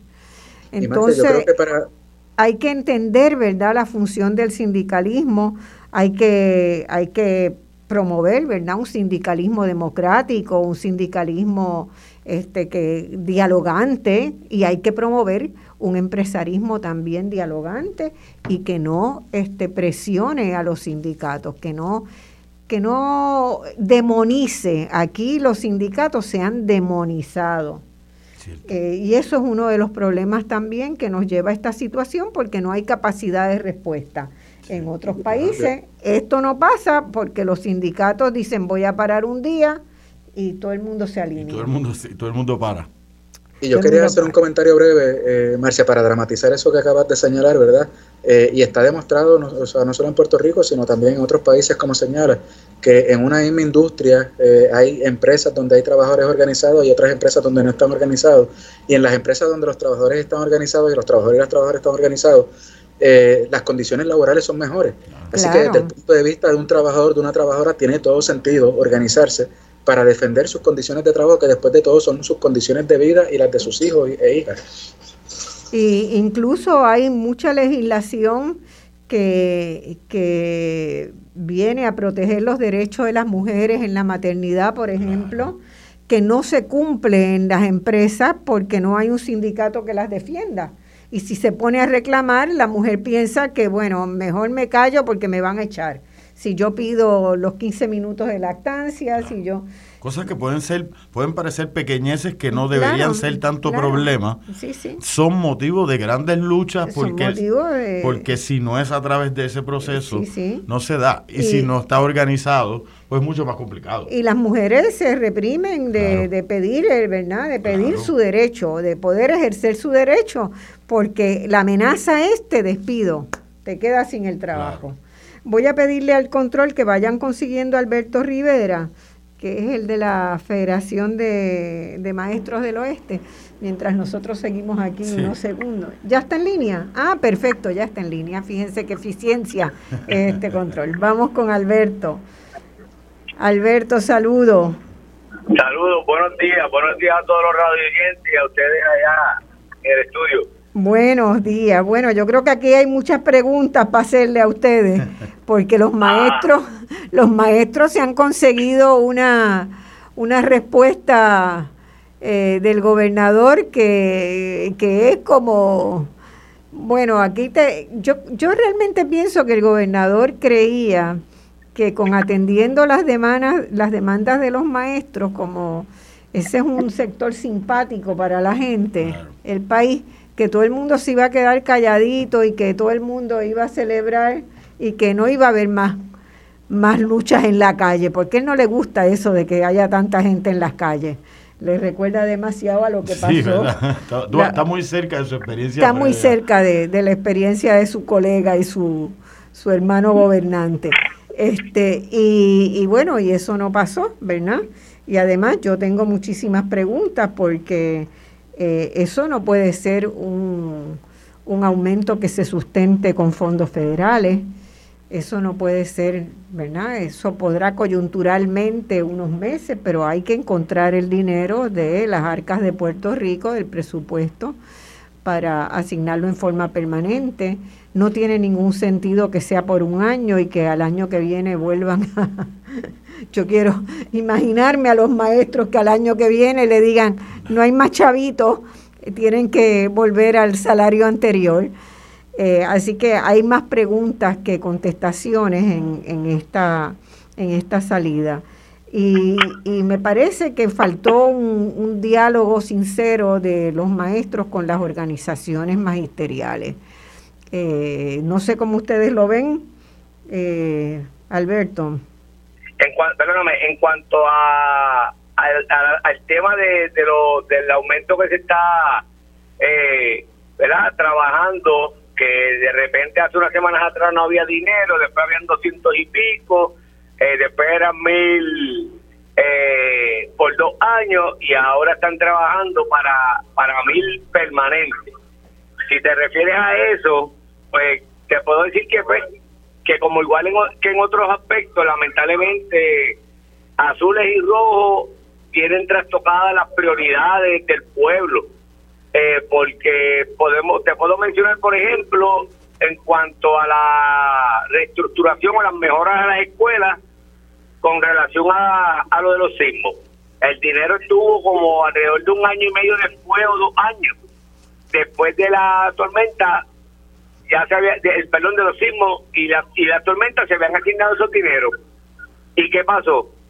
Esperaron en agosto, esperaron en agosto de este año, que, que era cuando volvían las matrículas a las escuelas para comenzar a hacer las mejoras. Y eso provocó el que hay montones de escuelas, incluyendo la mía, eh, trabajando en el horario de interloque. Y así ha pasado con muchas cosas. A veces el dinero. O sea, doble horario. Ustedes hacen horario de mañana y de tarde. Hay escuelas, correcto. En el caso mío, mi escuela está trabajando por las tardes de dos y media a cinco y media porque la el centro, la escuela eh, original donde trabajamos está en este momento en reestructuración. Te estoy solamente mencionando un ejemplo para que veas cómo a veces el dinero está, lo que no hay es la voluntad para, para llevarlo a donde hay que llevarlo.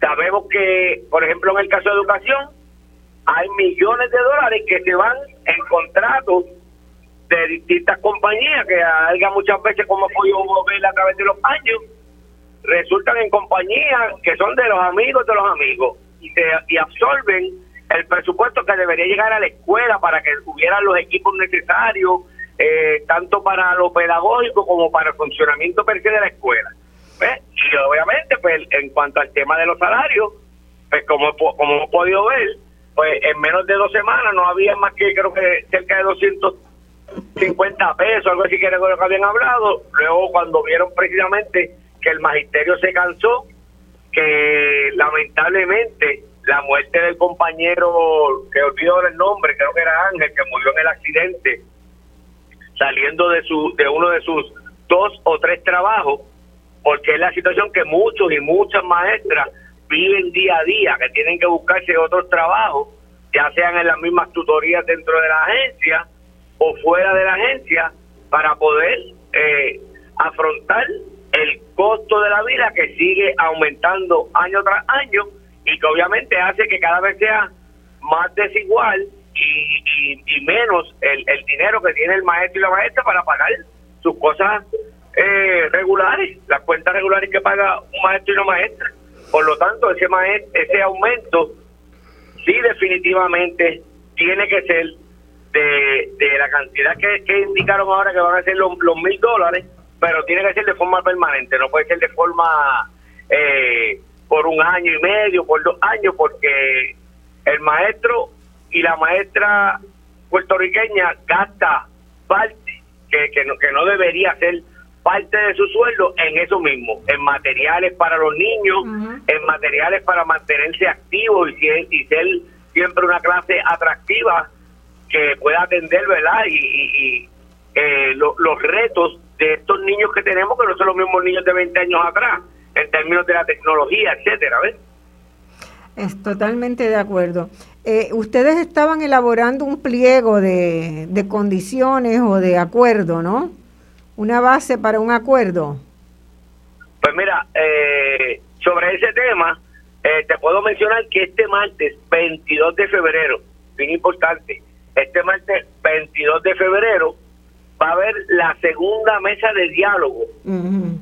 La segunda mesa de diálogo y que importante que el pueblo no, ¿verdad? El magisterio y el pueblo no olviden que en estos momentos la Junta se está preparando para radicar un una autocertificación que le permite pagarle de forma expedita a los bonistas nada más y nada menos que 10.800 millones de dólares en efectivo, que viene siendo un adelanto. Entonces nos preguntamos, ¿hay o no hay chavos? Hay chavos por unas cosas, para una deuda ilegal, para una deuda que no ha sido auditada, para pagarle a, los a los bonistas buitres bueno, han estado ahorrando durante todo el proceso de negociación que no pagaron los intereses, ¿verdad? Se lleva cinco años. No, definitivamente.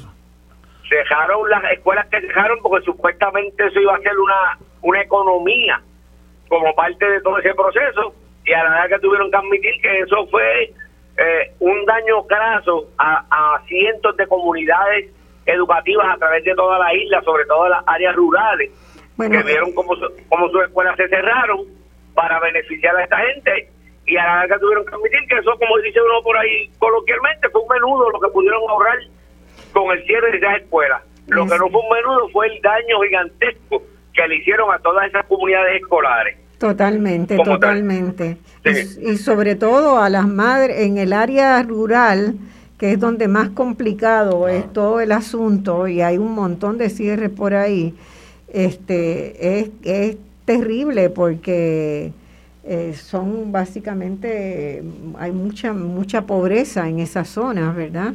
Entonces, si dijéramos que es que ponen servicios adecuados para llevar y traer los niños, para pero tampoco, tampoco eso, nada de eso está claro. No, y, y dañado, perdona que te interrumpa, por ejemplo en Mayagüez, nosotros tenemos escuelas que se, que se están reabriendo, se están reabriendo con el costo que pueda significar adicional, porque muchas de ellas las cerraron y, no, no las atendieron de ninguna manera y le robaron las ventanas y le robaron todos los materiales que podían vender, ¿verdad? Es la realidad. Entonces están reabriendo escuelas que cerraron, que nos da una vez más el tiempo, nos dio la razón que no debieron haberlas cerrado. Para reabrirlas ahora porque precisamente con, como comencé diciéndoles con la con la con la este la remodelación o atender verdad la mitigación del asunto de las columnas cortas en las escuelas han tenido que mover gente eh, a esas escuelas que están reabriendo mientras se logra arreglar la situación de mitigación de, del asunto de, las columnas y, y fortalecer las estructuras de las escuelas. El, tiempo nos dio la razón en cuanto a eso, que era totalmente injustificable el que se cerrara Totalmente, totalmente. Es teatro del absurdo, ¿verdad? Este, Sin haberlo estudiado a fondo, sin haber tenido una base de, de información estadística, de entrevistas a las familias que, que perdieron, ¿verdad?, el acceso a la escuela. Se tomaron decisiones equivocadas, terribles, que además encubrieron actos de corrupción, como se vio con el caso de Julia Kelleher y ahora encima pues tenemos que pagar por el vandalismo que hubo durante el tiempo que estuvieron que estuvieron cerradas. Y Definitivamente, y para precisar un detallito nada más que no se me olvide, que me vino a la mente, se gastaron, no me acuerdo si fueron, realmente no me acuerdo, pero fueron más de un millón de dólares a una compañía privada que supuestamente era la que estaba haciendo esa investigación, pero obviamente no consultaron a quienes debían consultar, como bien menciona a la familia, a los que no tienen carro en esas comunidades, en, lugares donde tenían que luego caminar a otras escuelas donde no, en, por espacios donde no había ni, ni aceras. Pero hubo compañías privadas, hubo una compañía privada que no recuerdo ahora el nombre, es una pena, pero fue la responsable supuestamente de hacer ese estudio de necesidades. Lo que pasa es que se nos olvida que ellos hicieron un estudio desde una perspectiva y una óptica de contabilidad y la educación no la podemos ver de esa forma porque nosotros no hacemos maones ni hacemos bultos militares, nosotros formamos vidas, vidas de niños y de jóvenes y jamás y nunca se puede tratar el asunto de la educación como ellos lo trataron y como lo están tratando, como una cuestión meramente de dólares y centavos. Para eso no hay un FEI, ¿verdad? para eso no hay un FEI que investigue. Y me parece que en el gobierno, en el gobierno en Puerto Rico permea, o en la gestión gubernamental permea, un antiintelectualismo y un anticientificidad que implica que no se planifica, que se improvisa, que no me interesa consultar con procesos que uno pueda llevar para saber cuál puede ser el efecto de X o Y, y está totalmente supeditado a elementos politiqueros en unos momentos, de intereses de la inmediatez. Y, no, y, amigos, y amigos, del poder. Es un elemento tremendamente preocupante. Sí.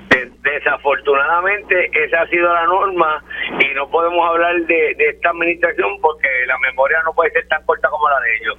Son varias administraciones, azules y rojas, por tiempo que lamentablemente eh, han visto también en la agencia de educación, obviamente que es la agencia más grande con mayor presupuesto, la alcancía para nutrir sus partidos políticos respectivamente azules y rojos y como ustedes ya señalaron eh, muy verazmente, eh, no se toma en cuenta los verdaderos factores reales que se deberían considerar, el impacto social, porque las escuelas no se dan en el aire, las, escuelas están en una comunidad, en, una eh, en un aspecto ¿verdad? social, sirve a una comunidad.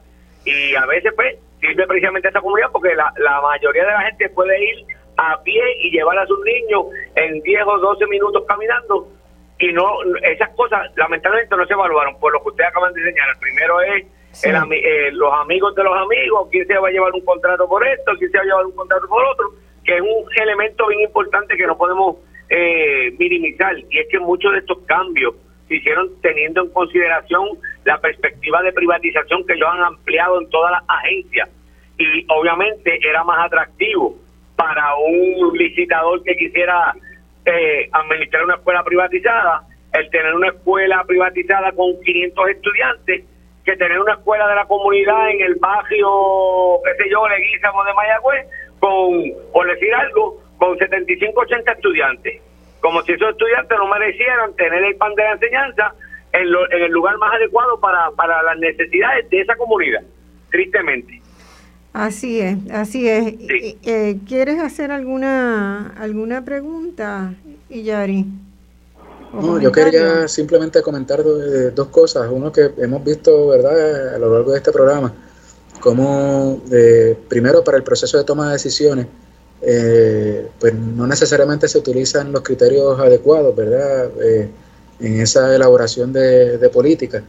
Y segundo, que me parece que también ha quedado evidenciado en el programa, ¿verdad?, que hemos estado conversando sobre ello, que aquí fundamentalmente de lo que estamos hablando es de la utilización y la, y, la distribución de los recursos eh, nacionales, ¿verdad? Vamos a utilizar los recursos que tenemos a nuestra disposición para otorgarle un trato preferencial a través de decretos contributivos a empresas y corporaciones.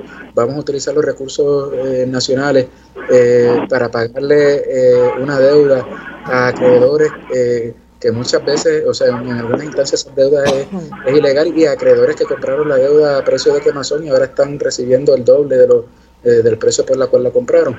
O vamos a utilizar los recursos que tenemos a nuestra disposición para ofrecer mejores servicios de salud, mejores servicios de educación, mejores servicios de vivienda, mejorar las condiciones laborales en el país.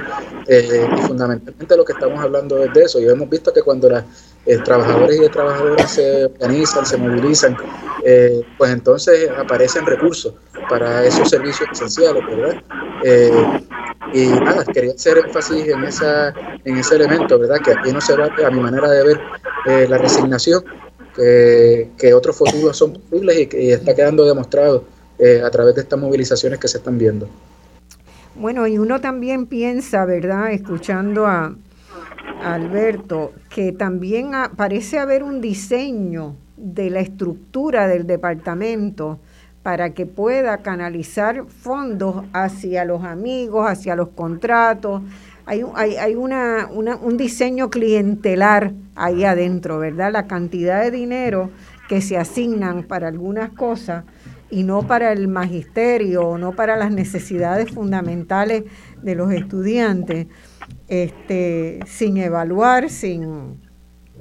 Yo recuerdo tres, cuatro compañías que en los últimos 20 años han intervenido para hacer estos, estos estudios de la arquitectura, del funcionamiento del departamento, costosísimo, eh, y no pasa nada. Hay otra arquitectura que está diseñada para poder usar el departamento como la, la caja grande del gobierno de Puerto Rico, porque es la agencia que más recursos tiene. Así que, bueno, agradecemos mucho, Alberto, su participación este, y le deseamos toda la suerte en esta etapa de final de la negociación que...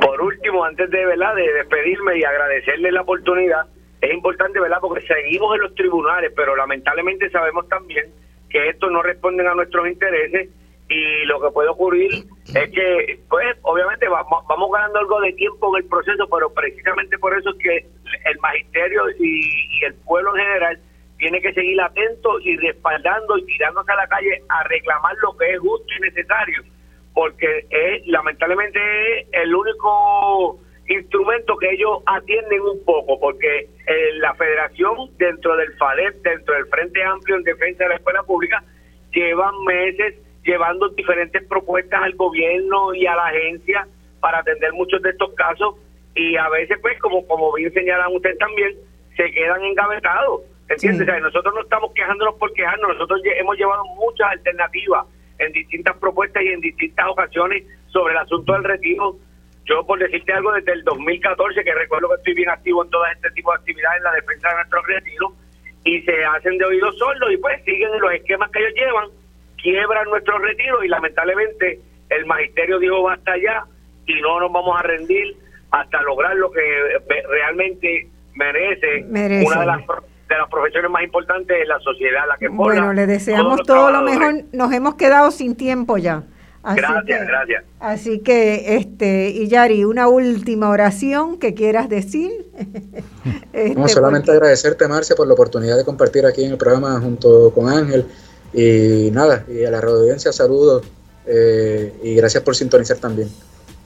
Ángel. Rapidito, si no se paga salud, si no se paga educación, si no se pagan servicios esenciales, se ahorra mucho dinero, pero ¿para qué lo queremos? Muchas gracias, Marcia, por tenernos aquí. Bueno, este, uno sale de estos programas, ¿verdad? Muchas veces sacudido, conmovido, a veces alegre cuando uno ve que hay gente que está en la base de las comunidades haciendo cosas, pero hoy yo tengo que decir que, que al poner todo el cuadro junto, ¿verdad? Eh, eso de la, la, olla hirviendo, este, me, me sacude mucho, me sacude mucho. Eh, el país se merece otra cosa. Este es un país de gente buena, de gente trabajadora, de muchos talentos y capacidades. Como ustedes saben, la gente que viene aquí a, a Voz Alternativa durante cinco años hemos traído centenares de personas con capacidades y talentos que están, han sido expulsados del proceso de gobierno. Así que eh, el país tiene con qué hacer otra cosa. Muchas gracias y hasta el domingo que viene que volvemos a estar aquí. Gracias.